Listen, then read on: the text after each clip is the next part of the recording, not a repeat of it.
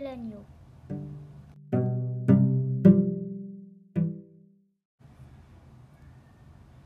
La raison du plus fort est toujours la meilleure. Nous l'allons montrer tout à l'heure. Un agneau se désaltérait dans le courant d'une onde pure. Un loup vient, survient à Jeun qui cherchait aventure et que la faim en ces lieux attirait. Qui te rend si hardi de troubler mon breuvage? Dit cet animal plein de rage. Tu seras châtié de ta témérité. Sire, Répond l'agneau. que votre majesté ne se mette pas en colère, mais plutôt qu'elle considère que je me vas désaltérant dans le courant plus de vingt pas au-dessous d'elle, et que par conséquent, en aucune façon, je ne puis troubler sa boisson. Tu la troubles, Reprit cette bête cruelle.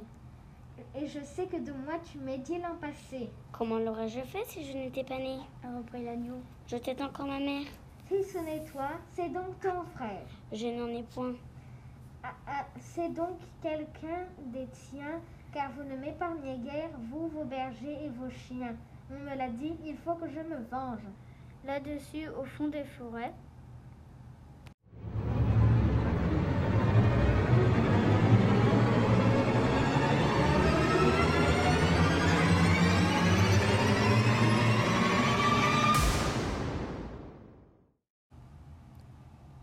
le loup l'emporte et puis le mange sans autre forme de procès.